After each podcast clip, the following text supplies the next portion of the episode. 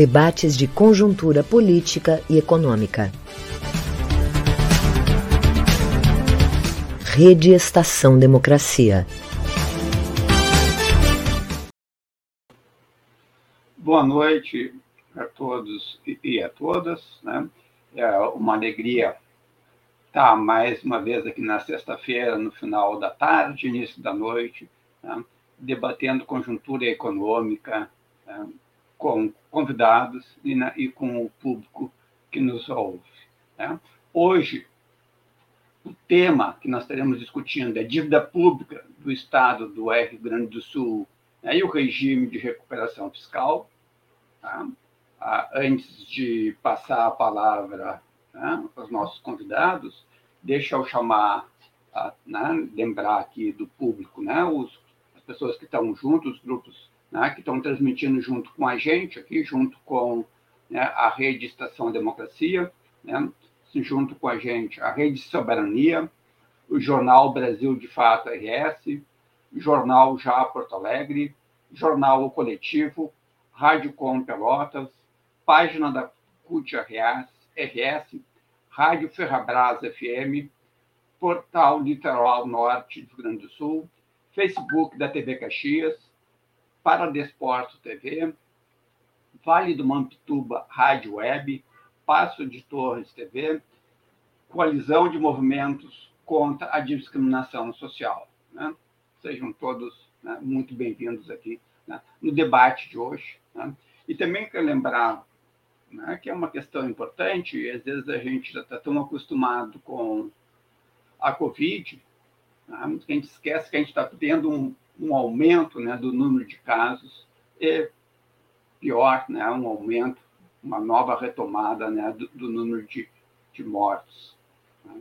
Então, a gente manda né, nossas condolências, nossos abraços às pessoas que estão doentes, né, às pessoas que perderam seus familiares, a gente podia estar vivendo uma situação bem diferente do que nós estamos vivendo, né? não fosse o governo federal. Tá? Então, o nosso tema de hoje vai ser a dívida pública do Estado do Rio Grande do Sul, é um tema que já está presente há um bom número de anos, né? e o regime de recuperação fiscal, que é um tema mais atual. Vão estar conversando com a gente né? o Volney Picoloto, né? que é nosso colega tradicional aqui né? nos debates de conjuntura econômica, né? o, do, o Volney é doutor em economia de né, desenvolvimento pela URGS, né? O Josué Martins, que é vice-presidente sul da FENASTEC e auditor do Tribunal de Contas do Estado do Rio Grande do Sul, e a economista e assessora da bancada do PT na Assembleia Legislativa do Rio Grande do Sul, a Aníger de Oliveira. Né? Então, sem mais delongas, eu passo a palavra para o Volney, que vai fazer uma breve apresentação aqui da questão da dívida pública e depois vai chamar os nossos convidados. Boa noite a todos e todas. Obrigado, colega de debate de conjuntura econômica da Almir Marchetti. Uh, também agradecer a presença da Níger de Oliveira e do José Martins. É importante, né, a Dalmir enfatizar que nós tentamos, né, aqui a, a produção da, da, da Rede Estação Democracia uh, convidou a, um, fez convite a, a um assessor econômico da Secretaria da Fazenda, fez convite à assessoria econômica das bancadas do PSDB do, e do PMDB na Assembleia, mas infelizmente nem nenhuma delas uh, quis participar. Também foram tentamos trazer uh, convidados de outros estados, né, mas em função do tema ainda estar em renegociação, estar em tratativas, né, o regime de recuperação fiscal, muitos acham que não, não deve se manifestar publicamente, né, que foi a explicação de, de um economista do Rio de Janeiro, né, que trabalha na Secretaria da Fazenda do Estado, que foi convidado e também disse que não poderia participar em função disso. Mas o espaço da rede está aberto, né? Tanto nesse programa quanto em outros para quem quiser vir fazer o contraponto, né?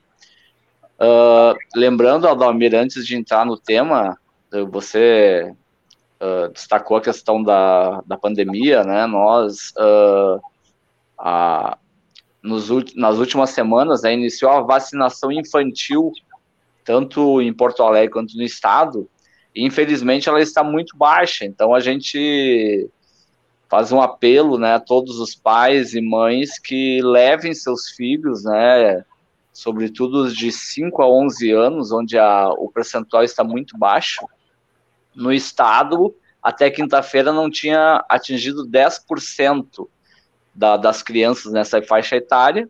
Porto Alegre já estava um pouco mais, né, um pouco abaixo de 30%, mas uh, é importante que todos levem seus filhos, né, semana que vem uh, as escolas estão retomando as aulas presenciais, e infelizmente muitas crianças uh, voltarão às aulas sem imunização. Então a gente faz um apelo a todos os pais e mães responsáveis pelas crianças que levem seus filhos. A vacina é segura, foi testada. São pouquíssimos casos, né? São casos muito residuais onde tem problemas e mesmo assim tem acompanhamento, né? Então temos que acreditar na ciência e a vacina salva vidas. Então entrando no tema, eu vou pedir para o hábito aqui compartilhar uma. Não vou tomar o tempo, muito tempo de vocês com essa apresentação, tá? É uma breve contextualização. Uh, essa capa aí da Zero Hora, do dia 20 de setembro né, de 1996. Na verdade, a, a capa é do dia 21, né? Mas essa foto ela foi tirada no dia 20 de setembro, né? A principal data do calendário político gaúcho, né? data. Uh, e a Zero Hora colocou a seguinte, capa, uh, seguinte manchete: Rio Grande do Sul liquida a dívida. Né? Foi quando foi assinado o protocolo entre o governo do estado e a União para renegociar a dívida. Né? Nesse período, o estado, se eu não me engano, devia em torno de. Claro que valores atualizados seria mais, né? mas cerca de 9 bilhões naquele naquele período quando assinou esse protocolo. E pouco tempo depois, essa ainda no governo Brito, né, uh, que foi um período que a gente teve aquele no período Brito e Fernando Henrique, quando a gente teve taxas de juros de até 45% ao ano, né? Todo mundo deve lembrar. Essa dívida ela multiplicou algumas vezes em pouco tempo, né? Então, Ainda no final do governo Brito, quando o Estado começou a pagar essa dívida, aquele valor lá ele já estava bem maior, né? Então, essa manchete aí da zero hora foi totalmente enganosa, né? Foi uma deve ter sido lá uma combinação entre a zero hora, o governo Brito e o governo FHC. E na verdade essa dívida aí está cada vez maior, né? Uh, eu vou pedir aqui pro Babito, se puder ir na. Vou só quero mostrar que eu, eu, fiz um tempo atrás, gente, um pequeno. Uh, quando eu fiz a minha. Eu não vou entrar nos dados, tá? Eu tinha feito uma apresentação maior, mas como os colegas também vão entrar nesse tema, para não sobrecarregá-los, tá? Eu vou pedir para o Babito ir na, na página 16. Eu fiz um, há um tempo atrás, quando eu fiz a. Essa aí. Uh, há um tempo atrás, eu fiz a minha tese de. Foi concluir lá em 2016 a minha tese de doutorado. E aí, um dos artigos da tese, eu estudei a dívida do Estado. Aí a gente fez um exercício lá, junto com o meu orientador, né? A gente fez um exercício lá, avaliou o fluxo de caixa da dívida, tá? Considerando como. Porque a dívida, depois o, o Josué e a Níger vão entrar em mais detalhes, essa dívida ela, ela previa, né, um, ela previa lá no acordo, lá esse de 96, né, que o Estado começou a pagar em 98, ela previa que, que tinha um limite, né, de, de, de valores da, das, uh, que o Estado pagaria de um limite mensal, né, então, se as parcelas ficassem acima ou abaixo desse limite, se ficasse acima do limite, as parcelas, né, o Estado pagaria no máximo esse limite. Então a gente usou, usou considerando esses limites da dívida, a gente fez um exercício para ver para estudar o fluxo de caixa dessa dívida. Então, só para ter uma ideia, nessa estrutura financeira que a gente avaliou, a gente considerava três cenários. Um cenário especulativo, um cenário Ponzi e um cenário Red. Eu vou, de forma bem breve, vou explicar para vocês para não cansá-los com temas muito técnicos, tá? Mas assim, um, um, um, uma situação Red é quando as tuas receitas elas são maiores do que as suas despesas, tá? Então, uh, digamos assim, a, as receitas lá daquele, daquele limite para pagar a dívida, ele seria, digamos, superior a, que no caso seria 12% da receita da receita real líquida. O depois o Josué vai entrar nisso. Então, esse esse digamos assim, se a se a parcela da dívida ela ficasse abaixo desse desse limite de 12% da receita, a gente teria uma situação red. Se a esse, digamos que a gente conseguisse pagar a o, pelo menos os juros da dívida, tá? Com esse com, e, com esses 12% da receita, se a gente pagasse no mínimo a os juros e faltasse um pouquinho para pagar a amortização, a gente teria uma situação especulativa. E se a gente tivesse uma situação onde a, os 12% da receita fosse insuficiente para pagar juros e amortização, a gente teria uma situação Ponzi. Situação Ponzi, acho que todo mundo já ouviu falar nesse, não sei se todo mundo, mas acho que vários ouviram falar desse termo. Ponzi é uma situação muito ruim, né? Ela é aquela situação explosiva quando você tem uma dívida e aquela dívida ela ela começa a, a, a crescer muito e tu não dá conta nem de pagar os juros. Então, se a gente olhar um pouco a situação da dívida do Estado, lá desde 98 até o período que eu analisei em 2014, a gente só teve um ano, tá, que foi 2014, que a situação a gente poderia considerar como red, ou seja, a gente conseguia pagar lá aquele uh, as receitas elas tavam, eram suficientes, né? Elas tavam, eram superiores à, à dívida que a gente tinha que pagar. E aí, boa parte do período que a gente analisa era uma situação especulativa até Ponzi, tá? E essa situação Ponzi, que é a pior delas, ela, ela coincide também com um período onde os juros estavam muito altos, tá? E, e também a, a nossa moeda desvalorizou, né? Porque o, depois os colegas podem entrar nesses detalhes. A, o, o, um dos índices de correção, da, aliás, a correção monetária da dívida, né? Ela era um índice que, que ela sofria muita influência do, da taxa de câmbio. Então, cada vez que o, que o real desvalorizava muito, esse índice de inflação que corrigia a dívida, ele se tornava, ele crescia muito, tá? Então, então assim, o que que eu, o que que eu quis mostrar com, esse, com, com, com, esse, uh, com essa tabela aqui? É que, assim, primeiro, a situação da dívida, ela, ela, ela é bem complicada, tá? Segundo, uh, o, a política cambial, ela prejudicou muito o índice de inflação que corrigia essa dívida. Ou seja, essa dívida aqui, que é uma dívida velha, tá? Não era recurso novo. Vamos lembrar sempre, não é recurso novo que ingressou nos cofres do Estado, é só uma dívida velha. Tá? Então, uma dívida que crescia, crescia, crescia.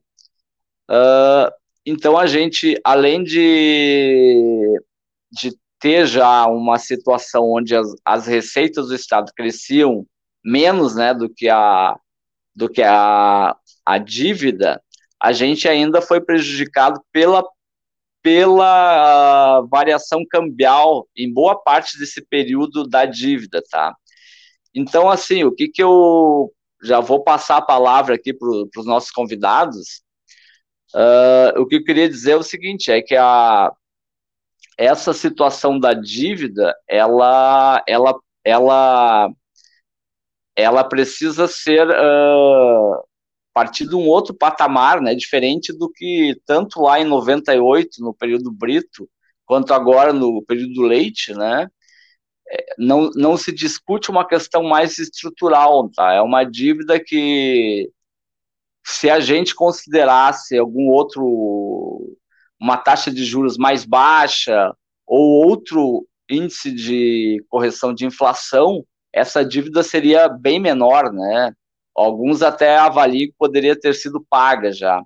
Então, uh, só que esse debate todo, ele foi feito ali no, no final do governo Tarso, final do primeiro mandato da Dilma, mas aí depois se abandonou todo esse debate, né, e se partiu para uma retomada das políticas neoliberais lá dos anos 90 com o Brito o Fernando Henrique, né, pós-golpe que derrubou a presidenta Dilma, e aqui, aqui no estado assume Sartori, né, então volta-se a, a uma política que já estava, que provou-se que não resolveu né, o problema do endividamento do Estado, né, porque o governo Brito fez uma série de reformas uh, neoliberais, assim como, como o Sartori e o Leite estão fazendo, e a dívida do Estado ela continua cada vez maior, né? Tanto é que ela parou, foi suspensa foi, foi suspenso o pagamento né, em 2017 através de uma liminar judicial. E, e, se a gente fosse fazer uma, uma atualização desse meu estudo, provavelmente a gente estaria numa situação Ponzi, tá? Não temos, porque o Estado parou de pagar, né? Mas se a gente atualizasse, considerasse como se as parcelas estivessem sendo pagas e, o, e, e a diferença do, daquele limite né, de, de 12% da receita ele continuasse formando o resíduo, né, uh, provavelmente a gente estaria numa situação Ponzi nos últimos anos. Né? Então, uh, eu quero passar a, a palavra para o. Não sei se o Adalmir quer fazer algum questionamento antes de eu passar para o Josué. Mas, assim, o, o recado final que eu quero colocar nessa primeira fala é que Uh, tivemos uma série de reformas neoliberais lá nos anos 90 que não resolveu o problema da dívida. Agora estamos voltando às mesmas reformas, a dívida cada vez maior. E, uh, e quando voltarmos a pagar, né, uh, teremos uma situação inicial, as parcelas sendo menores, mas com o tempo vai crescer. Depois a, a Níger vai, vai detalhar isso. Ou seja, logo, logo a gente vai estar numa situação uh, olhando para esse, esses dados que eu mostrei, provavelmente especulativo ou Ponzi em relação à dívida, me parece que em poucos anos, novamente. Então, Bom, te passo. Vonei, eu queria chamar, antes de passar a palavra para o Josué, eu queria só chamar a atenção para dois pontos. Né? A gente está tendo essa discussão né, da, sobre a questão da dívida né, e, e, da negociação com a STN, né, com o Ministério da Economia, no ano eleitoral. Tá? E se for aprovado, né, digamos, se a gente entrar nesse processo, né, vai colocar enormes limites tá, para o próximo governador, seja ele qual for. Então, digamos, no ano eleitoral, no ano, digamos, onde a sociedade gaúcha deveria estar sendo discutida, né, pode ser que o, o, que o Leite, né, o governo Leite, negocie isso e assine esses documentos que vão, digamos, praticamente impossibilitar o próximo governador de governar. Né, então, então esse é um processo profundamente antidemocrático. Né, eu queria chamar a atenção para esse aspecto. Tá? E, e assim passo a palavra para o Josué, tá? que também tem bastante as questões importantes para colocar sobre a renegociação da dívida. Obrigado, Adalmir. É, prazer estar aqui mais uma vez com a Nígia. Tivemos a oportunidade de tratar do mesmo assunto numa outra live com, com outro grupo de pessoas, né? É, boa noite aos é, que estamos assistindo aí através da rede Estação Democracia. É, só para é, explicitar para as pessoas o que é a FENASTC, a entidade da qual eu faço parte. Eu sou é, diretor da região sul da FENASTC, que é a Federação Nacional de Entidades de Servidores de Tribunais de Contas do Brasil. Eu sou auditor do Tribunal de Contas aqui do Estado do Rio Grande do Sul e, e, e dirigente da, da entidade, né? É, bem, o, o, tema que nos traz aqui, a dívida do Estado do Rio Grande do Sul e o regime de recuperação fiscal, é da maior relevância para o futuro da economia gaúcha. Né? É, por quê? Porque a dívida tem sido é, utilizada como um instrumento de constrangimento das é, iniciativas de política econômica do Estado. Ela, há muito tempo, tem direcionado as políticas econômicas do Estado. Né? É, com um pouco é, maior, um pouco mais de amplitude, um pouco menos, a depender de qual linha política governa o Estado, mas a essência acaba permanecendo a mesma, porque há um conjunto de políticas que são obrigadas a serem adotadas pelo governo do Estado, desde aquele contrato que foi firmado com a União, é, naquela manchete é, que o Volney destacou aqui, lá em 96, né, é, em que a dívida liquida o Rio Grande. Opa, não, o Rio Grande liquida a dívida. Esse trocadilho não foi à toa, ela, ela liquida mesmo, né? E depois eu vou, eu vou mostrar é, para vocês é, em que medida isso acontece. Não dá para a gente examinar a dívida do Estado, pelo menos sob a minha perspectiva, sem olhar um pouco mais é, do longo prazo, né? Ou seja, a dívida ela é um instrumento de política econômica que os estados utilizam é, teoricamente para é, obter recursos para aplicar na economia local. Eu, eu, vou mostrar que teve um período importante da história do, do Rio Grande que isso aconteceu, e um outro período em que ela passa a crescer sem entrar recurso novo nos cofres do Estado. Né? E aí é preciso dizer, explicitar o porquê que isso acontece e em que medida é, isso compromete seriamente as nossas finanças. É, se o Babiton pudesse passar ali, é, colocar minha apresentação no ar, eu começo a projetar daí. Vamos lá, deixa eu ver aqui. É possível acompanhar? Estão todos visualizando? Acho que sim. Sim. Tá, voltando aqui então. É, um ano depois de firmado o contrato com a União, de ele estar em vigor, aquele contrato lá de 96, que na realidade o governador que firmou o contrato é, acabou pagando só uma prestação do contrato, né? No, no, no, último ano da gestão dele, a última prestação ele pagou. É mais ou menos isso que o governador é, é, Eduardo Leite está aprontando para o próximo governador. Né? Ele vai deixar, como o Adalmir mencionou, se homologado o regime de recuperação fiscal pelo presidente da República, um, um outro contrato para ser pago pelos próximos governantes por nove anos. Né? Então, ele vai comprometer duas administrações do Estado, né? duas gestões, seja lá de que linha política for, a essência da política econômica já estará determinada. E isso, é, que já estava naquele contrato lá de 96, ele fere de morte uma cláusula constitucional, que é a, a que preza pela administração econômica e financeira dos entes federados. Né? É, em 99, um, um, trabalho dos meus colegas auditores do tribunal já havia apontado isso, né? e hoje isso está. É, e, e, era uma decorrência do contrato. Né? Hoje, a lei é, que estabelece o regime de recuperação fiscal, ela diz isso textualmente. No seu artigo 1, a Lei 178, que atualizou o regime, né, diz que a sua finalidade é compatibilizar as políticas fiscais dos entes subnacionais com a da União. Ou seja, alinhar a política econômica dos, dos entes subnacionais, estados e municípios devedores, à política econômica da União. É...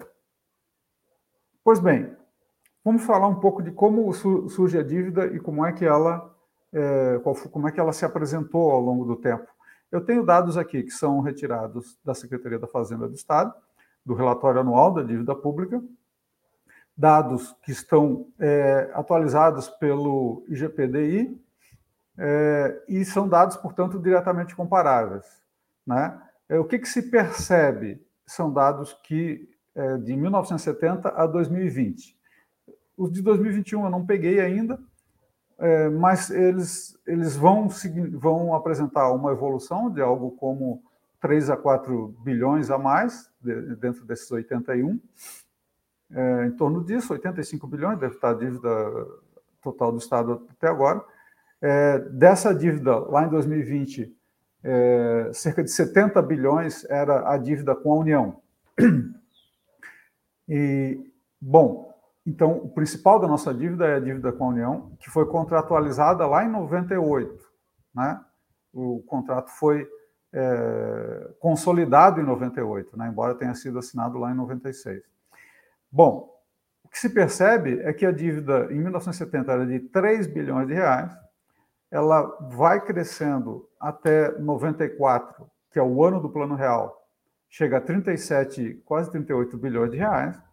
Isso, em 24 anos, representa quase um bilhão e meio ao ano de, né, de evolução. E ela dá um salto brutal de 94 a 98, indo a 84 bilhões de reais. Ela cresceu 11 bilhões e meio ao ano nesses quatro anos do, iniciais do Plano Real.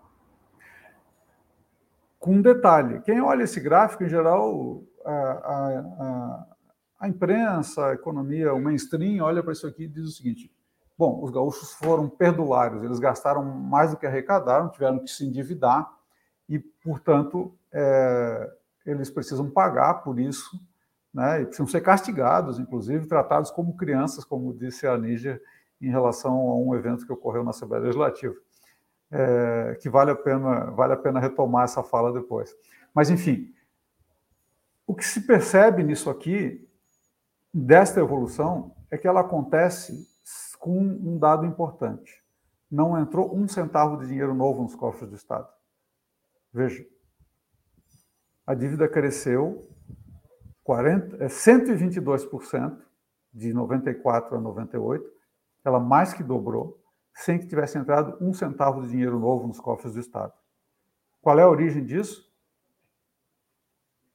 As elevadíssimas taxas de juros adotadas na época do Plano Real, 94, edição do plano, sob a justificativa de controle da inflação. Justificativa essa que até um dos pais do Plano Real, André Lara Rezende, atualmente tem escrito um conjunto de artigos, tem feito uma, uma autocrítica muito importante em relação a isso, falando do exagero que foram essas taxas de juros nesse período. Né? É, esse fenômeno aqui levou a um superendividamento do Estado. De novo, vou frisar, sem que tivesse entrado um centavo de dinheiro novo nos cofres do Estado. Por que isso? A dívida, nesse período, era essencialmente uma dívida em títulos né, é, negociados no mercado, um mercado estritamente restrito.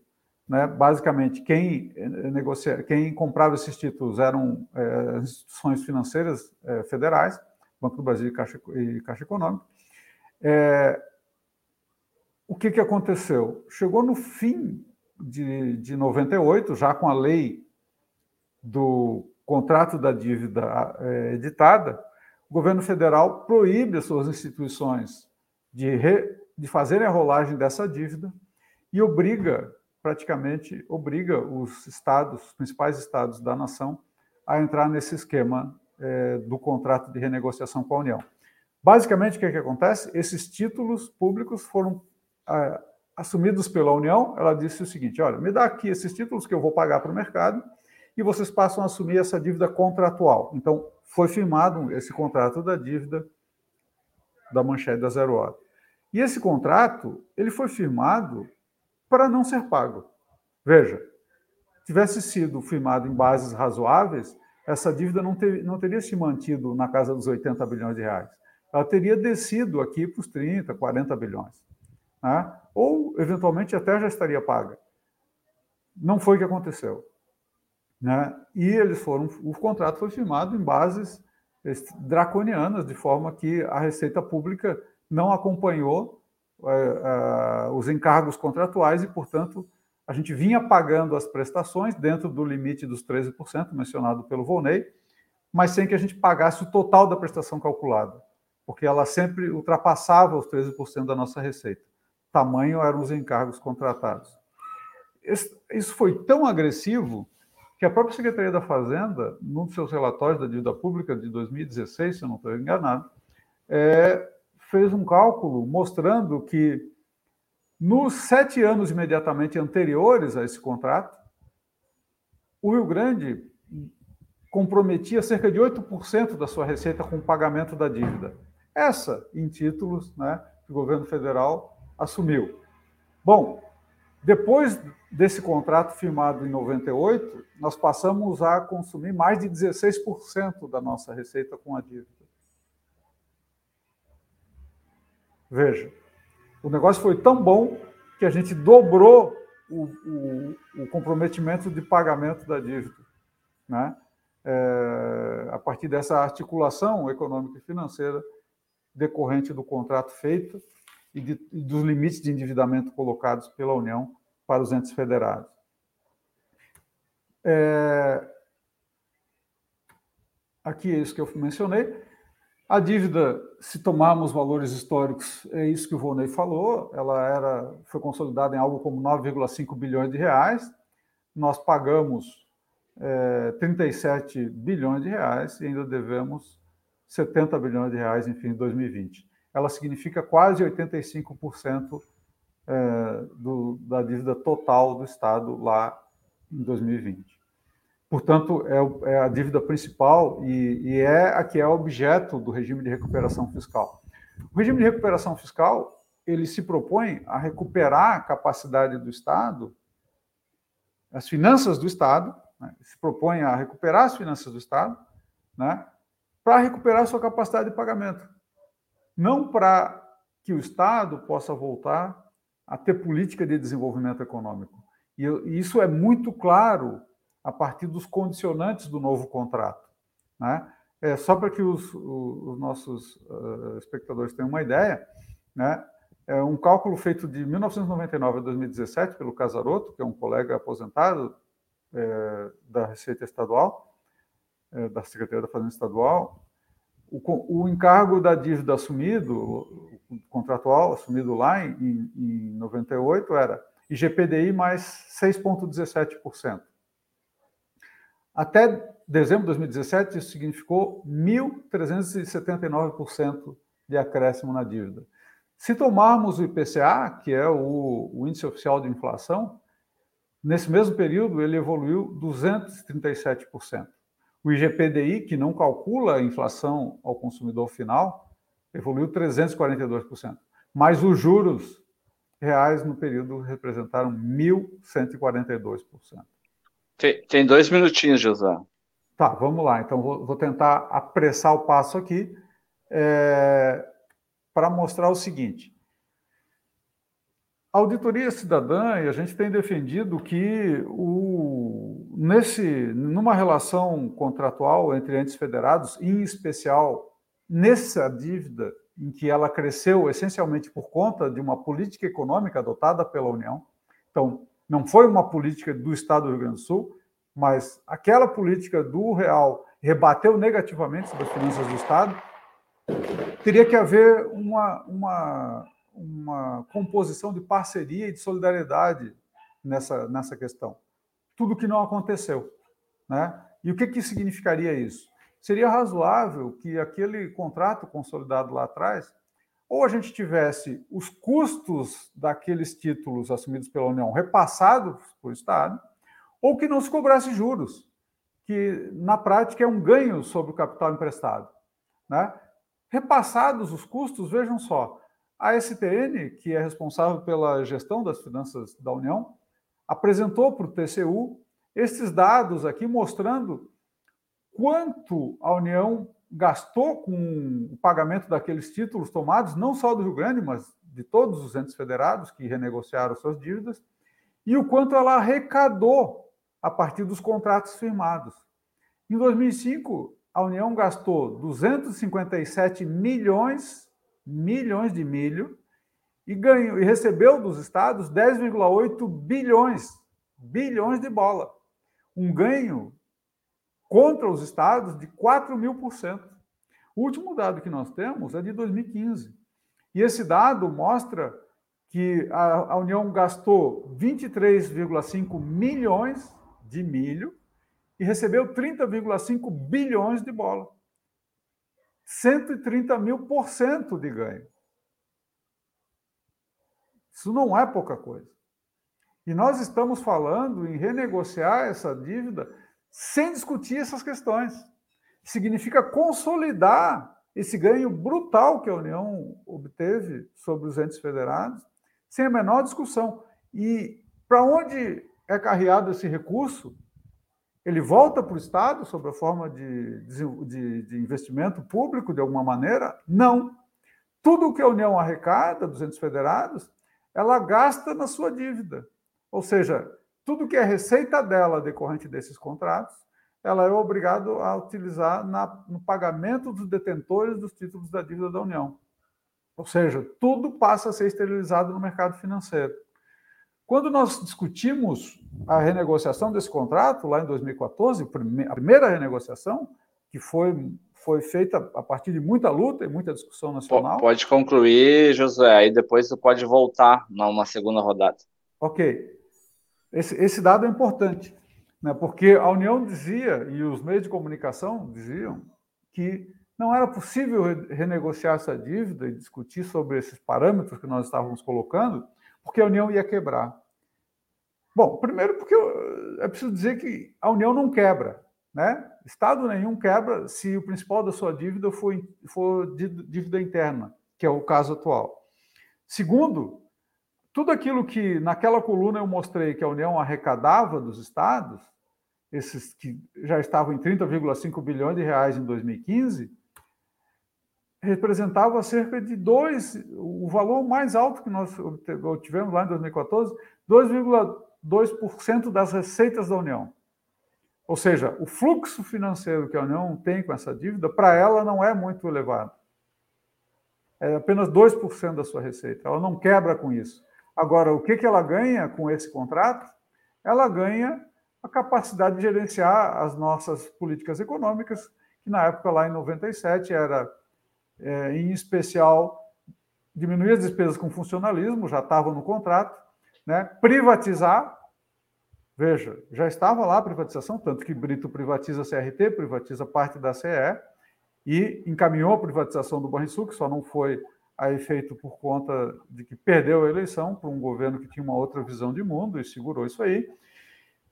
E tinha um teto de gastos com investimento, ou seja, o investimento público, que é, que é uma variável importante de dinâmica da economia local, foi extremamente restringido por conta daquele contrato. O resultado é que nesse período de 2002 a 2015, a gente pagou em dívida duas vezes e meia aquilo que investiu. Né? E depois, é, eu vou voltar ao assunto, então, mostrando é, qual foi o desempenho do investimento econômico e, e quais são as diferenças né, do, do. Se o Babiton puder retomar, uh, concluir, interromper o compartilhamento e retomar aqui a sala, né? É, vamos mostrar, e a Níger deve entrar nisso, né, no, no, regime, de, na, regime de recuperação fiscal em si, né, é, o nível de restrições que o atual regime de recuperação fiscal pretende colocar ao Estado, muito superior a esses seis níveis colocados ali. Né? É, então, muito obrigado por terem me escutado por enquanto e seguimos a conversa mais adiante. Obrigado. Antes de passar a palavra para a Níger, né, eu acho que a, fala do Josué nos mostra uma questão bastante acho, importante para a gente entender lá do plano real né, e da questão do neoliberalismo. Né? A renegociação das dívidas dos estados teve um papel bastante importante, digamos, na política neoliberal, de reduzir a capacidade dos estados de fazer políticas públicas desenvolvimentistas. Acho que essa é uma questão importante, né? e que a renegociação que está posta agora né, recoloca essa e além disso, acho, daí eu passo a palavra para a Nietzsche, tá? é uma questão o, a, bastante importante, né, digamos, assinar esse contrato é acabar com qualquer discussão que a gente possa ter se essa dívida já foi paga ou não foi paga e discutir os termos do contrato da dívida lá do final da década de 90. Tá? Então, é, esses comentários eu passo agora a palavra para a Níger. Boa noite a todos e todas que estão nos acompanhando. Uh, é sempre um prazer e, e, uma satisfação ouvir os meus parceiros de, de, de live hoje, porque uh, eu fico muito tranquila. Eu não trouxe apresentação e nem preciso, porque a, os números do Josué são os números que a gente usa, seria repetido, e eu estou aqui na tentativa agora de fazer uma, uma uma fala um pouco complementar e um pouco uh, ir adiante na questão né, do regime de recuperação fiscal, que é o que a gente uh, estudou e, e, e, combateu nos últimos anos uh, dentro da Assembleia Legislativa,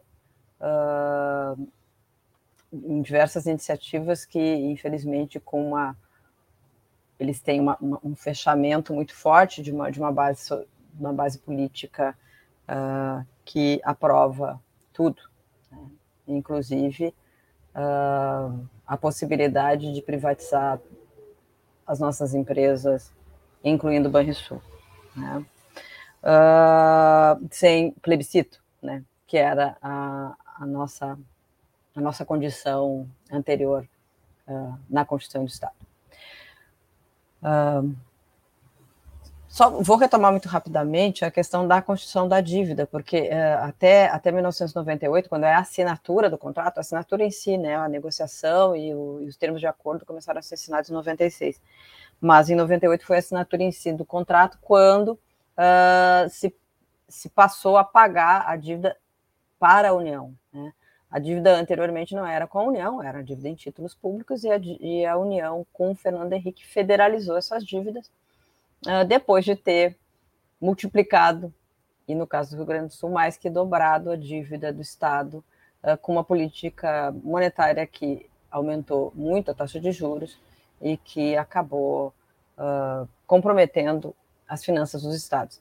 Hoje, se a gente falar sobre quem, quem tem problemas com dívida com a União, porque a grande parte das dívidas dos estados é com a União, são os grandes estados, os mais ricos, que passaram a não ter a possibilidade de investir uh, em desenvolvimento, em estradas, e com uma multiplicação dessa dívida antes do contrato com a União, através dos títulos, e depois do contrato da União, porque esse contrato foi feito sem nenhum perdão, sem nenhuma compensação dos estados pela política econômica que a União estava executando antes e que foi a causa dessas, desse endividamento ter sido tão grande.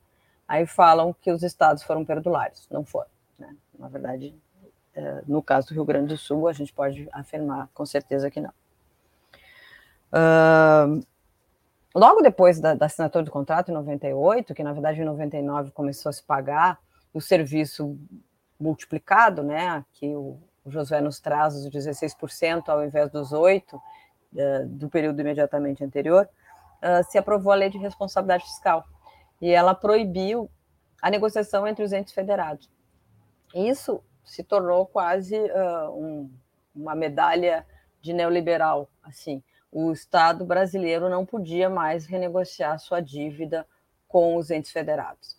Isso era como um contrato inatacável. Aliás, isso, essa, essa história de contratos que não podem ser mudados virou um, uma, uma coisa quase religiosa, a ponto de que nenhuma discussão uh, em nenhum nível podia ser feito com contratos já realizados, ou com a União ou com empresas privadas, que acabaram, ao fim e ao cabo, abandonando o Brasil. Né? Uh, esse contrato da dívida se tornou intocável e isso dificultou bastante uh, a mudança nos termos. Uh, foi só em 2014 que, numa negociação dos, dos, dos, governos estaduais com a União, uh, que houve um enfrentamento por parte da União, por parte dos governadores. Nesse momento, eu tenho que reconhecer a, que o Tarso Genro, nosso governador, foi uh, o primeiro a se aliar à possibilidade de mudança no contrato da dívida com a União, porque essa era uma possibilidade que não existia, era como o céu ficar vermelho, sendo que no pôr do sol ele fica, mas, uh, mas era uma situação de muita resistência de que esse contrato, portanto, a LRF em si, não podia ser mudada. É, em, o resultado dessa negociação, que tinha a Dilma como presidente e o secretário do Tesouro Nacional era o Arno Augustin, foi que pela primeira vez houve uma mudança, não só nos contratos das dívidas dos estados com a União, mas também no contrato da, das dívidas das prefeituras com a União. Logo depois desse período, até 98, da negociação uh, do, das dívidas uh, dos estados com a União, as prefeituras passaram a, a assinar também termos, em, até em sentido mais uh, pesado com a União. A prefeitura de São Paulo era IGPDI mais 9% de juros, enquanto o Rio Grande do Sul era IGPDI mais 6%. Em 2014, retroativo a janeiro de 2013, o contrato foi recalculado com IPCA mais 4%.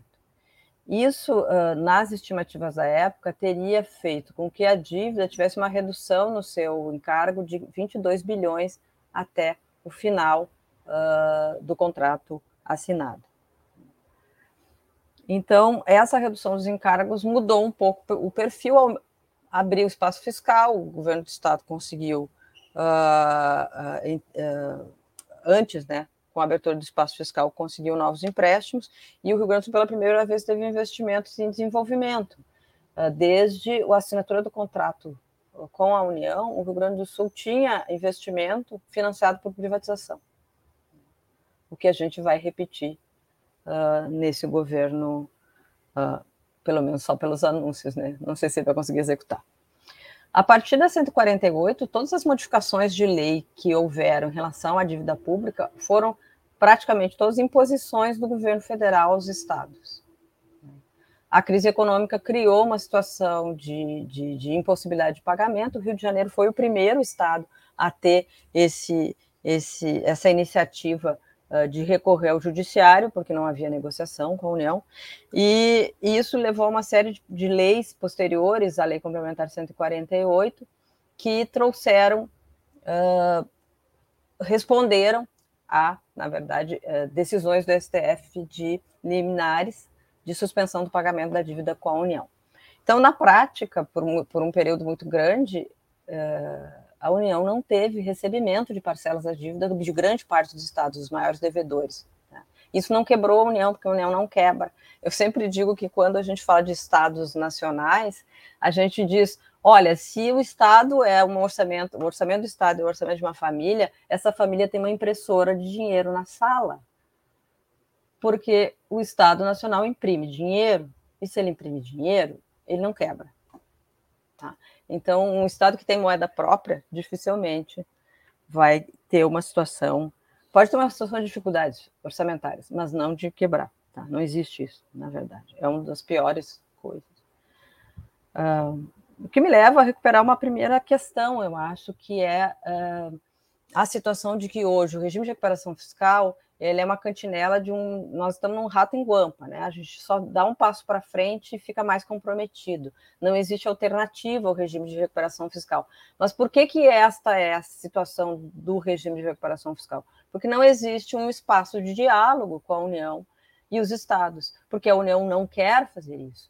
Porque desde o golpe uh, de 2016, todas as legislações relativas à, à dívida com a União. Foram imposições da União frente aos estados, frente às impossibilidades dos estados de pagarem uma dívida que foram feitas porque a, União criou uma política econômica que aumentou a dívida do Estado, foram feitas em bases extremamente uh, rigorosas e excessivas com relação à atualização dos contratos e que uh, não tiveram e nesse período nenhuma possibilidade a não ser em 2014 essa questão da de um início de uma negociação com relação a, a, aos encargos desse contrato. Uh, Então, uh, existe a possibilidade concreta do futuro, é a possibilidade de saída para a dívida, é a possibilidade de reabertura de diálogo com a União em relação a essa dívida, em relação a todas as questões que o Josué já colocou de constituição dessa dívida, que eu estou aqui um pouco reafirmando. Uh, o regime de recuperação fiscal, a Lei Complementar 159, ela é de 2017. Tá? O governo Sartori, portanto, ele, não, ele tentou fazer a adesão ao regime de recuperação fiscal e não conseguiu, oficialmente, por uma situação de uh, uma impossibilidade no cálculo da despesa com pessoal, que o Tribunal de Contas do Estado calcula de um jeito, uh, a Secretaria do Tesouro Nacional calculava de outro, então uh, existia uma, uma, discussão sobre critérios, e esses critérios, então, não habilitavam o Estado ao regime de recuperação fiscal, e isso impossibilitou a assinatura. Antes mesmo uh, de encaminhar um plano de recuperação fiscal ou dar início, de fato, à negociação, o governo do Estado entrou com uma liminar e conseguiu uma liminar que suspendeu o pagamento da dívida a partir da parcela de julho de 2017. Então, em agosto de 2017, o governo Sartori, o governo anterior, portanto, ele passa para de pagar as parcelas da dívida com a União. Uh, mesmo assim, esse governo criou o parcelamento de salários, e uma, e aumentou impostos e criou uma série de medidas que nos dizem o seguinte: não pagar dívida não melhorou a situação fiscal do Rio Grande do Sul, porque parece que o problema deles é a gerência, né? Eles não têm muita possibilidade de fazer um gerenciamento uh, competente.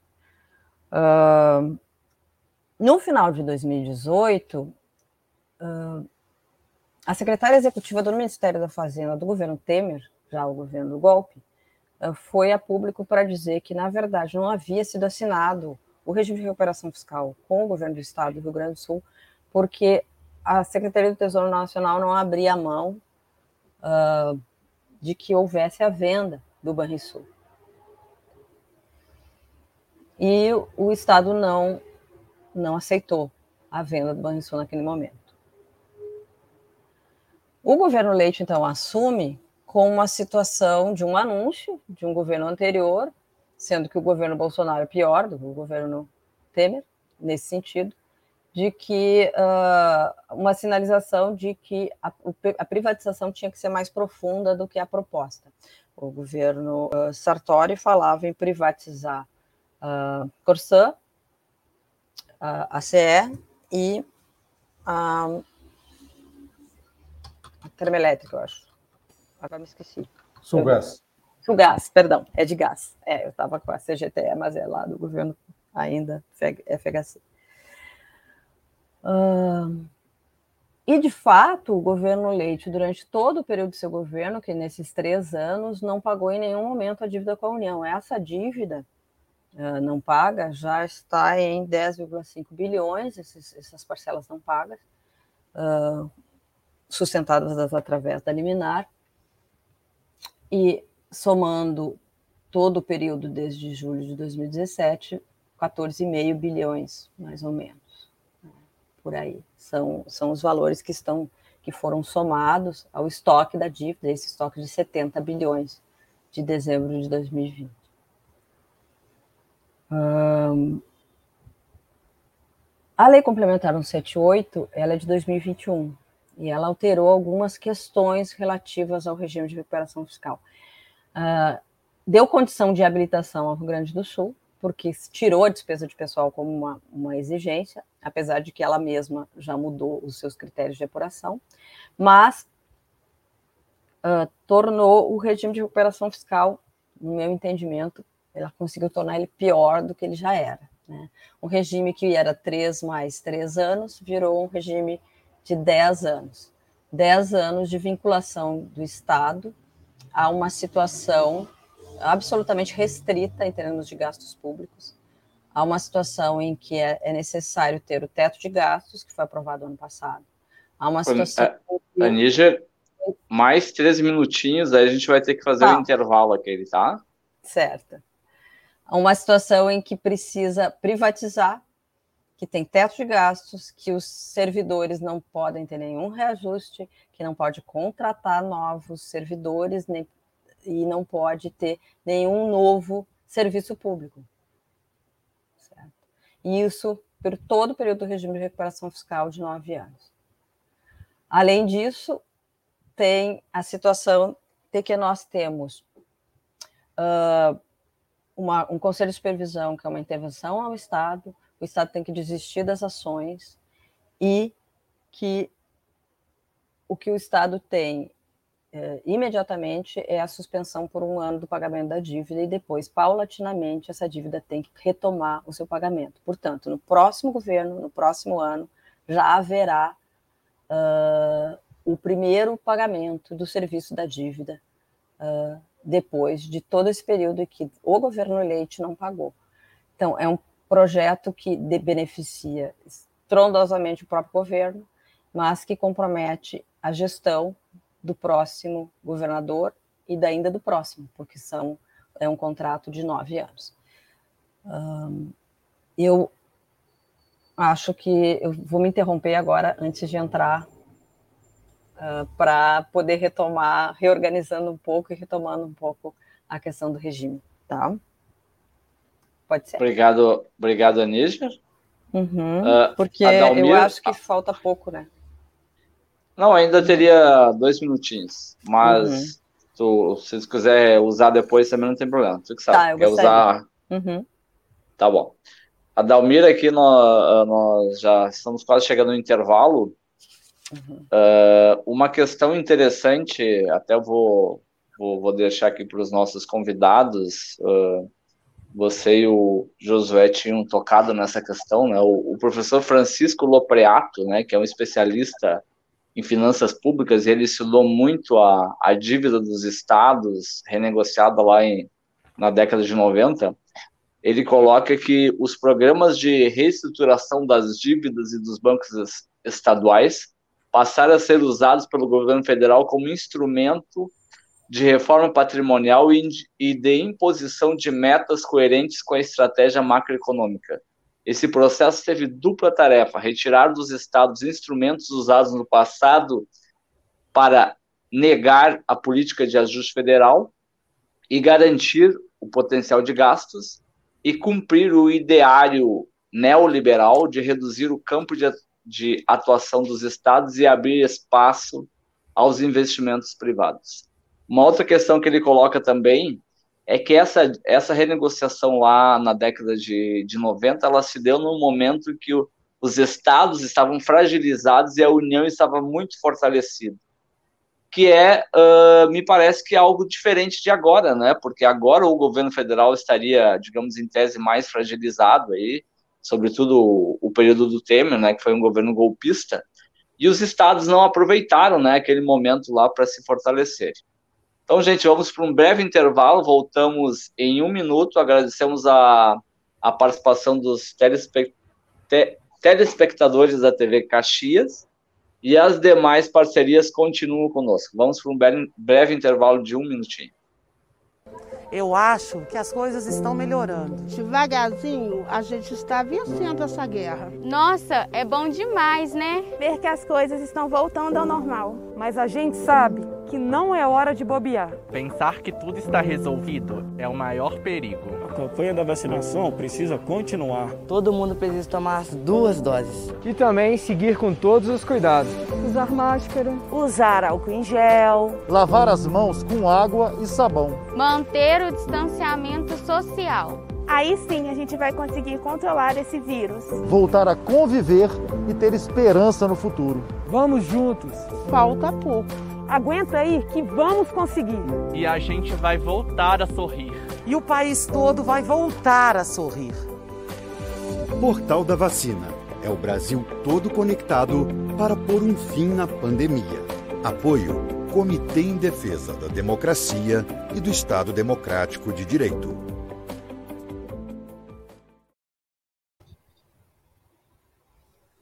Uh, retom, retom, estamos retomando nossa programação. Uh, vou voltar àquele tema lá que eu estava falando antes do intervalo.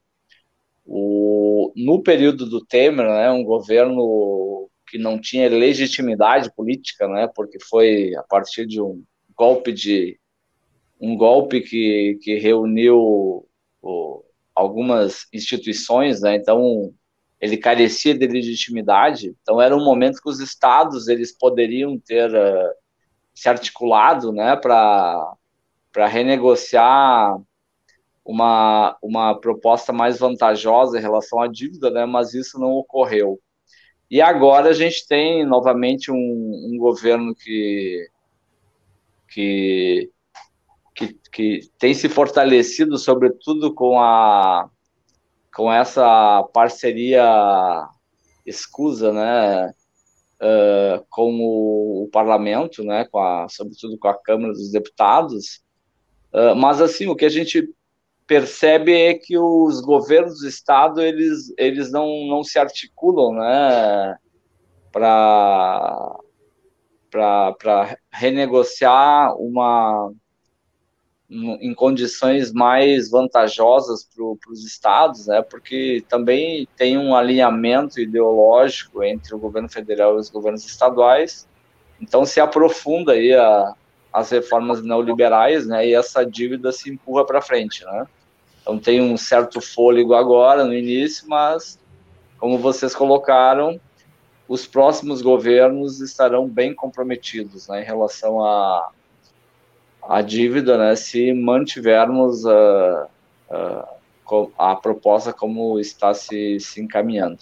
Adalmir, quer fazer um comentário antes de passarmos para os nossos convidados? Sim, queria fazer um comentário, Ronei, eh, no seguinte sentido. Né?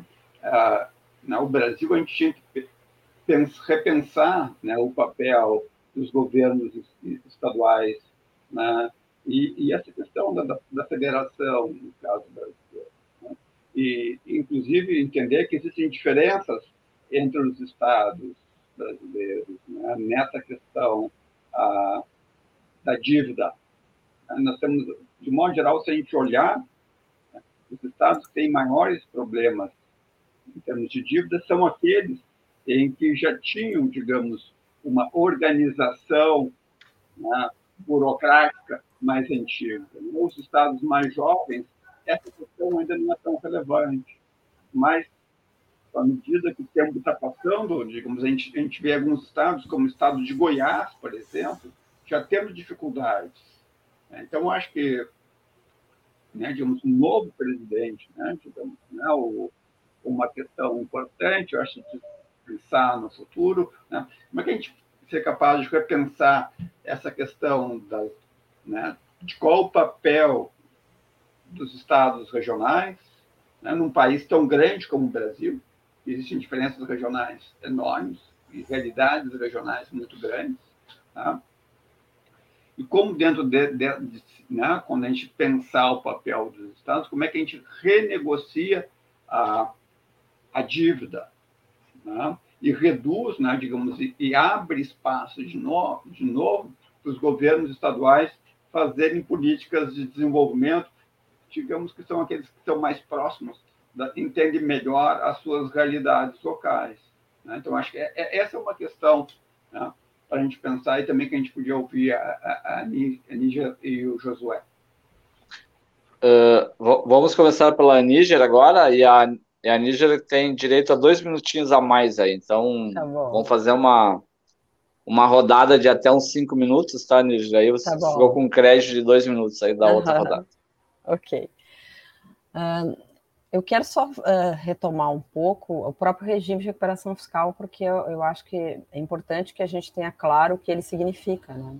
A adesão ao regime, ela dá alguns direitos o primeiro seria o não pagamento da dívida, que no caso do regime anterior seria por três mais três anos de retomada, e nesse caso é assim: o primeiro ano, que é o ano da negociação, que é esse ano, uh, o Estado não paga a dívida, o serviço da dívida, mas ele passa a pagar já no ano que vem, um décimo por ano. Então, em na verdade, é, o próximo governador vai começar a pagar 10% de serviço da dívida e vai terminar pagando 40% do serviço da dívida. Portanto, não existe uma suspensão do pagamento como uh, num primeiro regime de recuperação, o primeiro regime de, informava. Ao contrário, né, se paga quase que imediatamente. Claro que somam-se a, essas, a essas, essa dívida com a União as dívidas que têm o aval da União. Isso é quase toda a dívida do Estado do Rio Grande do Sul. Ao fim e ao cabo, ao final do regime de recuperação fiscal, uh, a União será credora de 98, 99% da dívida dos estados. Uh, porque o próprio regime de recuperação fiscal impede os estados de tomar empréstimos novos a não ser que sejam dentro do próprio regime de recuperação. E todos, todos os empréstimos com a possibilidade que está prevista são para ajuste fiscal. O Rio Grande do Sul já disse que quer tomar um empréstimo de 3 bilhões para pagamento de precatórios. Não é ruim, mas não existe nenhuma possibilidade, mesmo que haja abertura de espaço fiscal, de que o Estado do Rio Grande do Sul possa trazer uh, recursos que não sejam uh, vinculados ao regime de recuperação fiscal. Ou seja, para investimento não terá recursos uh, uh, com aval da União, ou seja, não tem recursos né, na prática. Uh, o pagamento, além disso, como tem essa nova dívida, que são esses 15 bilhões, essa nova dívida vai ser parcelada em 30 anos. O regime de recuperação fiscal vai fazer não só que, que grande parte ou quase toda a dívida dos, dos estados que aderirem ao regime, seja com a União, como ainda vai fazer com que essa dívida seja estendida de infinito. Fazendo um cálculo assim com das parcelas não pagas, ah, nós teremos dívidas com a, com a União até 2061. Uh, um cálculo preliminar. Então, na verdade, é um vínculo permanente de, de, de, de endividamento dos estados com a União, com a União fazendo o que o próprio Josué já descreveu, que é uh, submeter os estados à forma de gestão que, a União, que é uma forma de gestão de restritiva, né, impedindo os estados de executarem os serviços públicos. Uh, toda a, a, a, contrapartida do Estado com a União, ela tem a ver com privatização, com teto de gastos, com controle uh, sobre uh, novos, novas políticas públicas que não podem ser geradas, uh, sem contratação, sem reajuste de servidores, por todo o período do regime, a não ser que o plano de recuperação fiscal preveja o contrário. Mas isso, quem tem, pode aprovar é a União. E quem fiscaliza é o Conselho de Supervisão, que é feito por um um servidor do Tribunal de Contas da União, um servidor do Ministério da Economia, que não necessariamente é servidor de carreira, e um servidor uh, da, do Estado. É esse que, na prática, vai gerir o Estado a partir da assinatura do regime de recuperação fiscal. E, por último, o Estado, ao aderir ao regime, ele não pode uh, provocar a União uh, juridicamente sobre qualquer situação relativa à própria dívida. e as ações que ele tem, ele tem que desistir. isso é praticamente abrir mão da autonomia do Estado, no nosso entendimento uh, num estado que já está há sete anos sem reajuste, que já não tem reposição de servidores, que os serviços públicos estão precarizados e que, tá, que, tá, que está tendo uh, uh, resultados positivos por conta de uma, de uma, de uma questão que esperemos ser episódica, que é a inflação, que alimentou o ICMS, por um lado, e por outro lado, com as receitas extraordinárias de privatização. Só se privatiza uma vez, essas receitas não existirão a partir do momento em que tu privatizas as empresas, e mais do que isso, são empresas que têm importância uh, na economia e na dinâmica do Rio Grande do Sul, inclusive na dinâmica do Estado, e que, uh, e que a partir daí vão parar de fornecer sequer uh, o serviço público hoje. O Banrisul é um instrumento de política enorme. Mais dois minutinhos a, a CE, a Corsã, as, as empresas que estão sendo ameaçadas têm uma importância inegável em relação à política pública no Estado. Uh, além disso, é, é, muito estranho, porque esse governo comemora uma, uma, um resultado positivo num ano terrível, um ano em que a fome assola o país e o Estado, um, um ano que tem desemprego, e o, e o Rio Grande do Sul uh, sinaliza porque é uma política que dá resultados, afinal, já tem uma política de, de não reposição, de, de precarização de serviços públicos, que é a política que é preconizada pelo regime de recuperação fiscal. Por isso, o Estado não contesta o regime de recuperação fiscal, porque ele é aliado desta ideia. mas que é absolutamente uh, destruidora do serviço público como, como ente estatal. Nós não te, temos uma educação que hoje nós não vemos a precariedade dela por conta da pandemia, mas a volta às aulas vai demonstrar. 1.600 salas de aulas foram fechadas, uh, os salários dos, dos, professores congelados há sete anos, os salários dos, dos funcionários de escola congelados há sete anos, salários que não são salários altos, especialmente dos funcionários de escola, com congelamento nominal há sete anos, nem reposição inflacionária tiveram. São esses os que fazem o serviço público. E são esses os que estão sendo pagando com o seu próprio endividamento os valores que hoje o Estado está eh, tendo como resultado e comemora. Eu digo que é como o tio Patinhas nadando no dinheiro, enquanto uh, a miséria, o desemprego e a falta de, de perspectiva uh, é a nossa realidade fora do Piratini. Tá? Muito obrigada. Obrigado, Níger. Josué, cinco minutinhos. Ok. É, acho que o professor Damir coloca uma questão, a questão central, né? que é, é para onde vai esse país a partir do ano que vem? É, a pandemia não dá sinais de recuo, né? a gente está tendo um outro pico, a gente vai ter que aprender a conviver com. É uma nova vida que se estabelece aí. E a pandemia acaba é, colocando na ordem do dia algo que as políticas neoliberal é, procuraram afastar, que é a importância do aparelho de Estado na organização da sociedade. Né? Ou seja, e o regime de recuperação fiscal se insere nessa lógica, na lógica neoliberal. Né? Tanto que você tem a obrigação de privatizar, você tem a obrigação de diminuir despesas com servidores, né? você não pode contratar servidores no período do regime, novos servidores, você não pode fazer concurso público. Né? Dizer, então, você tem um período de, de vigência do regime em que certamente a gente vai ter uma deterioração mais acentuado ainda dos serviços públicos. Exatamente no período em que a gente mais precisa dele, em especial na saúde, na educação, segurança, enfim, mas sem deixar a cultura, o controle externo do qual eu faço parte, a justiça, etc., de fora. Está tudo embolado, está tudo no, no, bolo aí. E a questão que se coloca para a nação, no meu entender, é o seguinte, né? Que espaço a gente vai querer ocupar na geopolítica mundial? Ou seja, o mundo está se recompondo.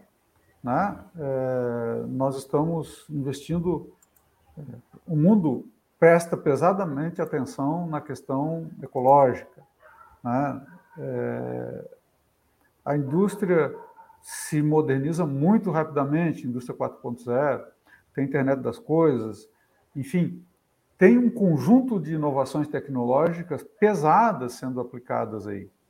Isso o resultado disso, certamente, é um aumento brutal da produtividade, né?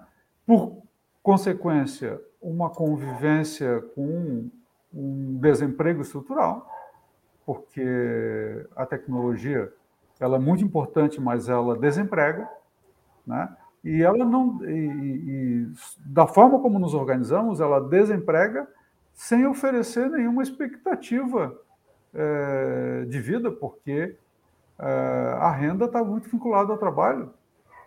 Né? Então, nós vamos ter que pensar, a humanidade vai ter que repensar como se estrutura, né? sob, de, sob o risco de a gente é, entrar um período de grandes convulsões sociais. Né? Vamos ver que respostas vão vir aí. E, ao mesmo tempo, o país vai ter que olhar para isso e ver, bom, onde é que eu me insiro? Eu vou continuar sendo eu vou continuar na direção que o Plano Real estabeleceu para nós, pra, como, como nação lá, uma grande abertura econômica, é, sem nenhuma proteção da indústria nacional, essa brutal desindustrialização, um, uma predominância dos setores é, primários exportadores, né, com pouco valor agregado adicionado ao produto, e que é, nos levou àquilo que o professor Plínio Arruda Sampaio Júnior é, recuperando um conceito lá do Florestan Fernandes chamou de reversão neocolonial, Ou seja, o país vai seguir nessa linha de ocupar um papel de fornecedor de produtos primários exportadores semi-elaborados para o mundo, ou ele vai é, reverter isso e se encaixar como uma nação. É, é, um minutinho, José.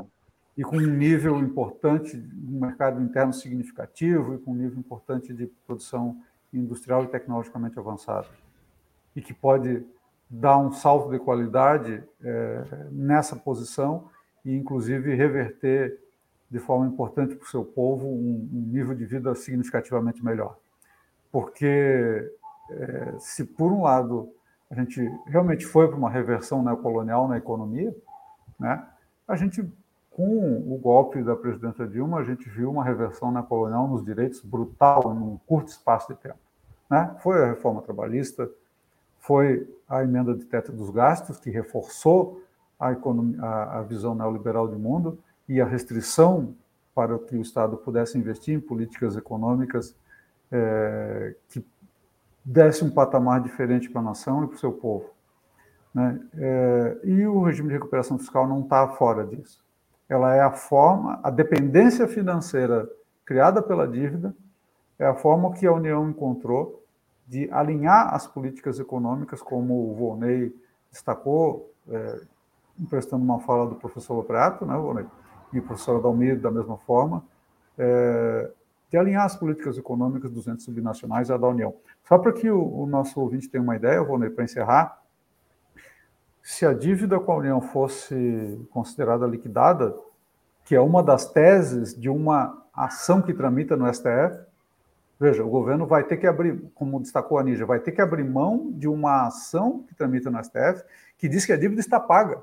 Uhum. Né? E se ela estiver paga, abre um espaço fiscal, pelos meus cálculos, em 2020, de em torno de 40 bilhões de reais para se tomar recurso novo, para investir na economia gaúcha, para dar um salto de qualidade enorme, se assim o fizermos. Eu arrisco a dizer que a gente sequer tem capacidade para aplicar tudo isso, para fazer projeto para aplicar todos esse, todo esse valor. Né? Tamanho é a, o período de desinvestimento que tivemos né? e de desaprendizado é, de planejamento nesse sentido. Né? É, e isso quebra essa política econômica da nação, essa política econômica que vem da União. Se Rio de Janeiro, São Paulo, Minas Gerais e Rio Grande do Sul são liberados nesse nível para fazer política econômica de investimento, acabou a política neoliberal da União. Não é pouca coisa que estamos discutindo aqui. Estamos discutindo aqui a, a liberação não só do Rio Grande, mas da nação. Né? Obrigado, Josué. Adalmir, já, já vou te passar a palavra, só uma aproveitando aqui essa citação aqui que o, do professor Lopreato, né? Na, na, na fala ele falava, ele colocava, né, lá no, naquele ideário neoliberal lá dos anos 90, se prometia, né, que, que com a solução das, solução, né, das dívidas dos estados e as reformas neoliberais, viria o investimento privado, né, mas estamos esperando até hoje esse investimento privado que não veio, né, então, uh, diminui os investimentos públicos, para fazer ajuste fiscal e o investimento privado nunca veio, né? E o nosso estado aqui é, é, aprofunda, né? Porque não tem investimento privado, o estado cada vez investe menos, né? O, o eu costumo falar que a, a síntese da situação uh, econômica do estado nos últimos anos é a volta da exportação do gado vivo, né? Como há séculos atrás o Rio Grande do Sul está vendendo gado vivo de novo. Adalmir, para a sua última pergunta aí, na última rodada de perguntas para os nossos convidados. É, eu gostei bastante da fala do, do Josué, né, que liga essa questão da, da dívida dos estados, da renegociação da dívida do estado, né, um projeto dominante, um projeto não liberal que domina a nível nacional, né, mas eu queria dar um relato pessoal aqui. Né. Eu estudei no Julinho, fiz meu ensino médio no Julinho? E um tempo atrás, né, eu tive a oportunidade de voltar no Julinho. E eu fiz. Né? Minha escola, né, eu fiz questão de abrir umas portas de sala de aula e ver as salas de aula. Né? Olha, eu fiquei assustado com as cadeiras, as condições das cadeiras, as condições do, do, do quadro né, de aula. Ainda fiquei pensando, uma, uma criança né, estudando aqui nessa escola, nessas condições, e ao mesmo tempo né, o Estado né, pagando fortunas né, para o governo federal, né, ao invés né, de garantir o futuro das suas crianças. Por exemplo, o que eu estou falando aqui de um, um, caso pessoal, e assim, digamos, nós podemos ver várias outras questões, mas, digamos, não, então é isso que a gente tem que fazer, essas escolhas que a gente tem que fazer. Né, quando a gente está discutindo aqui, para a gente, digamos, não falando de um ponto, né, digamos, bom, digamos isso, uma escolha bastante. Nós vamos renegociar né, isso, passar o controle do Estado do Rio Grande do Sul para o burocrata lá do STN, né, ou nós vamos bater o pé né, para fazer os gastos, os investimentos necessários para esse Estado avançar. E como isso, né, digamos, né, oferecer uma sala de aula decente para as crianças gaúchas. Né, que, digamos, né, pode ser que tenha escolas melhores, situações melhores do que o Julinho, né, mas eu me lembro da minha sala de aula no Julinho, tá, há muitos anos atrás. Foram ótimas condições de, de, de aula dos laboratórios, da biblioteca. Né? Puxa, né? digamos, como é que estão os laboratórios das escolas estaduais? Como estão as salas de aula, os quadros? Então, acho essas são questões importantes. Né? Eu queria só fazer esse comentário, né? mais um desabafo aqui do que propriamente né? uma questão. É, eu, eu, confirmo aí, Adalmir, há um tempo atrás, antes da pandemia, eu fui convidado por o professor Robert, que a URGS também estava com problema estrutural, né, e estava usando salas de aula lá do Colégio Julinho. Então eu fui lá para participar de uma aula do professor Robert no Julinho, e realmente foi é, um pouco antes da pandemia, bah, situação muito, muito ruim mesmo, sem a mínima condição, né, para as nossas crianças de jovens fazerem aula numa, num ambiente como esse. Isso, Adalmir. Era isso, era mais um comentário, uma espécie aqui, digamos, de um desabafo pessoal aqui, né? Então, vamos passar então para a fala final aqui, cerca de 13 minutos para o Josué e depois mais três minutos para a Nígia para as considerações finais. Aproveitar e fazer uma pergunta vocês avaliam que vocês têm, claro que ainda é, a discussão sobre plano de governo né, dos presidenciáveis ainda é inicial, né? Mas como que vocês estão, estão vendo a espaço no programa dos presidenciáveis, sobretudo os, os de esquerda, centro-esquerda, para mudar esse, fazer uma nova renegociação das dívidas em, em condições mais favoráveis ao Rio Grande do Sul e outros estados? Josué, três minutinhos, depois a Nígia, três minutinhos. Obrigado, Volney. É, assim, só um comentário em relação à fala do professor Adalmir agora, esse depoimento, né? É, isso mostra que não há, não há esperança é, na atual, na institucionalidade posta pelo neoliberalismo. Não há futuro. Né? Ou seja, a questão das escolas é algo muito simbólico, né? Quer dizer, é algo que essa sociedade que a gente vive sempre colocou como uma possibilidade de igualdade a partir da educação e de ascensão social a partir daí. E, inclusive, isso está sendo eliminado. Isso é muito simbólico, né? Isso, isso mostra a incapacidade da forma como a gente se organiza hoje de apresentar um futuro decente para as pessoas, em especial para aquelas que é, começam nessa corrida meritocrática lá atrás. Né? É, então, é, é, bem, é bem é, própria a, eu coloco. Né? Assim, Vone, eu penso que, para além dos programas, é, é, a, a, a, o programa de governo ele só se viabiliza de acordo com as forças em disputa, né? É, e as forças vivas da sociedade, não se, nem aquelas que, que contaram para a eleição necessariamente. Né? É, então, se, se, se a sociedade gaúcha e brasileira não se organiza para pressionar o governo, seja lá qual for, inclusive um governo é, de esquerda que eventualmente venha a se eleger, ele vai estar na mão daqueles setores que são os mais poderosos economicamente. Né? É, como a gente viu, o segundo mandato da presidenta Dilma, ela entrou com uma política com o Joaquim Levy que só a fragilizou. Né? Aquilo potencializou o golpe. Né? E, e, e, bom, a sociedade não teve reação naquele momento. Está tendo agora. Parece estar tendo agora. É preciso que o governo eleito se apoie na sociedade e, e, favoreça essa organização e não a restrinja. Né? Porque o que vem de novo só pode ser daí. Não vai ser dos setores economicamente dominantes que até agora ditaram o rumo da nação, é, em essencial com essas políticas neoliberais que a gente procurou caracterizar minimamente aqui e que levam a um empobrecimento maior ainda da, da população brasileira, né, a uma concentração brutal dos níveis de renda, a volta da fome, de outras doenças que poderiam ser evitadas, né, e que é, resultam, enfim, num, na criação de uma institucionalidade, né, como essa que a gente está discutindo aqui, do regime de recuperação fiscal, né, que é uma maneira, pela via legal, de estabelecer uma visão de mundo.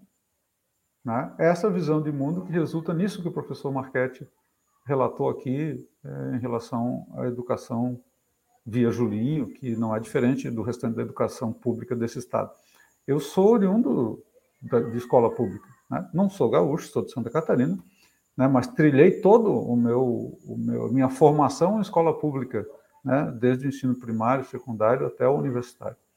Né? E, e me sinto comprometido com a sociedade em função disso. A sociedade garantiu isso para mim. Não fosse isso, não seria o que sou hoje, um auditor do Tribunal de Contas do Estado. Não teria a mínima chance de ser. Né? Obrigado, Josué. Pode fazer ó, mais. Para fechar, é, né, então, respondendo a tua questão, Volney, é preciso que a gente se organize, mantenha a organização. Esses setores que, que, estão, que se organizam politicamente para eleger o presidente Lula ou um outro, ou uma outra candidatura mais progressista, não podem achar, deitar em berço de ouro e achar, bom, botamos o cara lá, está feita, está tá cumprida a tarefa. A política é tem que ser permanente na nossa vida. Ela não pode ser é, focada essencialmente na questão eleitoral, porque isso é muito frágil. Obrigado, Josué. Uh, Aníger? Então, não, vou agradecer primeiro a oportunidade. Eu acho que é, é sempre muito bom poder falar sobre o, essas questões que estão acontecendo. A dívida é uma temática muito árida mas ela é muito necessária para a gente entender, e eu acho que as falas aqui foram muito nessa direção, uh, que muitas vezes uma questão que parece uh, burocrática, ela acaba inviabilizando a própria ação do Estado, como é o que anda, anda acontecendo especialmente uh, na questão do endividamento do Rio Grande do Sul nessas últimas décadas. Para mim tem uma, uma situação que a gente precisa quebrar, assim, que é uma certa harmonia de uma ideia de que o Estado não tem utilidade para as pessoas. Eu quero resgatar um pouco um fato interessante, porque hoje se fala muito em meritocracia e as pessoas, de modo geral, têm uma crença de que se elas se esforçarem, se elas fizerem, elas por elas, elas conseguem ganhar espaço, renda, etc. E, e, e, isso não é verdadeiro. Eu acho que uma das maiores falácias que se colocou na cabeça das pessoas é essa. Eu quero lembrar que uma das primeiras indicadores de civilidade uh, de uma sociedade foi uh, encontrarem os ossos de um, de um pré-histórico que tinha um fêmur fraturado e colado. Significa que ele não foi abandonado. Alguém alimentou ele, alguém caçou e alimentou ele. E isso torna, uh, dá sentido ao que a gente tem como sociedade. o Estado nada mais é do que um viabilizador de que as pessoas que têm muito possam ajudar as pessoas que têm pouco, por isso que tem impostos e por isso que tem serviço público. E todas as pessoas importam. Então, eu acho que se a gente conseguir quebrar na cabeça das pessoas a ideia de que elas conseguem fazer por si, nada do que a gente faz é sozinho. Esse óculos alguém fabricou, esse fone alguém fabricou, a comida que a gente come alguém plantou. Ninguém se faz sozinho. Isso é a das maiores mentiras que houve um condicionamento enorme das pessoas de acreditarem nisso. Uh, portanto, o Estado tem um papel a cumprir e ele precisa cumprir esse papel. Quando ele não cumpre, é isso. A gente volta às nossas antigas escolas que me formaram. Eu passei na URGS vindo de uma escola pública. Uh, é, é, lamentável a forma com que ela está sendo conduzida agora e, e, a estrutura física dessa escola. Uma escola pública estadual. Quando eu digo que a educação foi abandonada, ela foi, porque a gente enxerga isso se tu vai olhar. Com relação à tua pergunta, Vunei, eu acho que assim, ó, tem uma situação que nós, nos últimos anos, nos demos conta de forma muito consciente. Uh, a militância ou a mobilização, ela precisa também ser dentro da instituição. O parlamento tem muita importância em relação aos rumos que o Brasil toma e muitas vezes aos rumos que o próprio executivo toma. O parlamento tem importância porque é ele que aprova ou não aprova. Portanto, ter um programa de governo em que abra o diálogo, em que recue de uma posição uh, neoliberal e que dê condição aos estados subnacionais de voltarem a investir, de voltarem a investir em política pública, ou seja, ter uma estrutura educacional, até uma estrutura de saúde, até uma estrutura de segurança que seja condizente, uh, é um ganho, mas ela não é suficiente, né? porque nós, nós temos que também olhar os nossos parlamentares uh, e ter uma mobilização com relação a, a, eles para que uh, isso possa ser viabilizado. Quando tu tem um, um, um governo federal que hoje tem um orçamento uh, que é oculto, que é executado diretamente pelo Congresso Nacional, pelo Centrão, tu tem um problema muito sério em de que forma a gente vai conseguir conduzir. Mas o que eu acho importante é que a gente possa ter, uh, de parte desses projetos mais à esquerda, a segurança de que a dívida será negociada, que haverá mesa de diálogo. Por isso, isso retira o regime de recuperação fiscal de uma possibilidade de permanência, porque não existe diálogo no regime de recuperação fiscal. Existe a imposição da União sobre os entes subnacionais que, que, que assinarem com o regime. Uh, e, e, e as medidas são muito duras, são de inviabilidade do Estado, do Estado subnacional como um ente que faça diferença. Uh, só o fato de que houve a simples manutenção do percentual de, da saúde durante todo o período do governo Leite, durante todo o período da pandemia, sendo que ela não está adequada a uma lei complementar que diz que muitas das coisas que estão dentro hoje do que o governo Leite fala que é gasto em saúde não é gasto em saúde, uh, diz muito sobre a insensibilidade do governo em relação ao que está acontecendo no, no mundo, na vida das pessoas. Nós não temos testagem, nós não temos vacina suficiente, nós não temos uma campanha de esclarecimento da população sobre a importância da vacinação. E se o, governo federal não faz isso, os estados poderiam estar fazendo e eles não fizeram. E o estado do Rio Grande do Sul não fez. E por que eles não fazem? Porque estão alinhados a uma ideia de que, é o, que, o, que o Estado não tem função, e ele tem sim. E ele tem uma função que hoje a gente pode discutir, que é uma função de sobrevivência. De todo Obrigado, mundo. Anígia. De normalidade econômica. Então, é isso que eu espero, que a gente possa ter o fim do regime de recuperação fiscal, que a gente possa ter uma oportunidade de diálogo sobre a dívida e sobre como nós vamos conduzir o Estado do Rio Grande do Sul a partir de agora. Obrigado. Obrigado. Adalmir, 30 segundinhos para uma consideração despedida.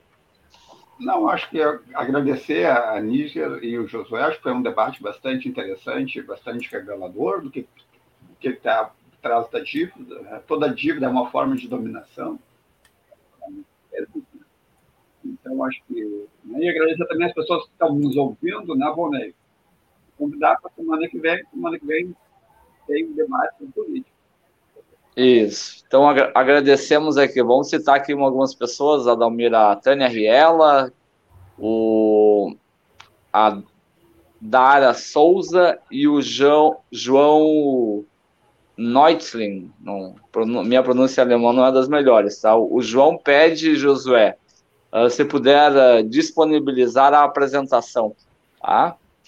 Então tá, agradecemos então a, a Níger de Oliveira, o Josué Martins, o companheiro de debates aqui, o Adalmir Marchetti, e a todo mundo que nos acompanhou. E na próxima semana o debate de conjuntura volta com o tema conjuntura econômica e no final do mês mais um tema de conjuntura. Uh, desculpa, semana que vem conjuntura política e no final do mês conjuntura econômica. Boa noite a todos e todas. Boa noite. Boa noite.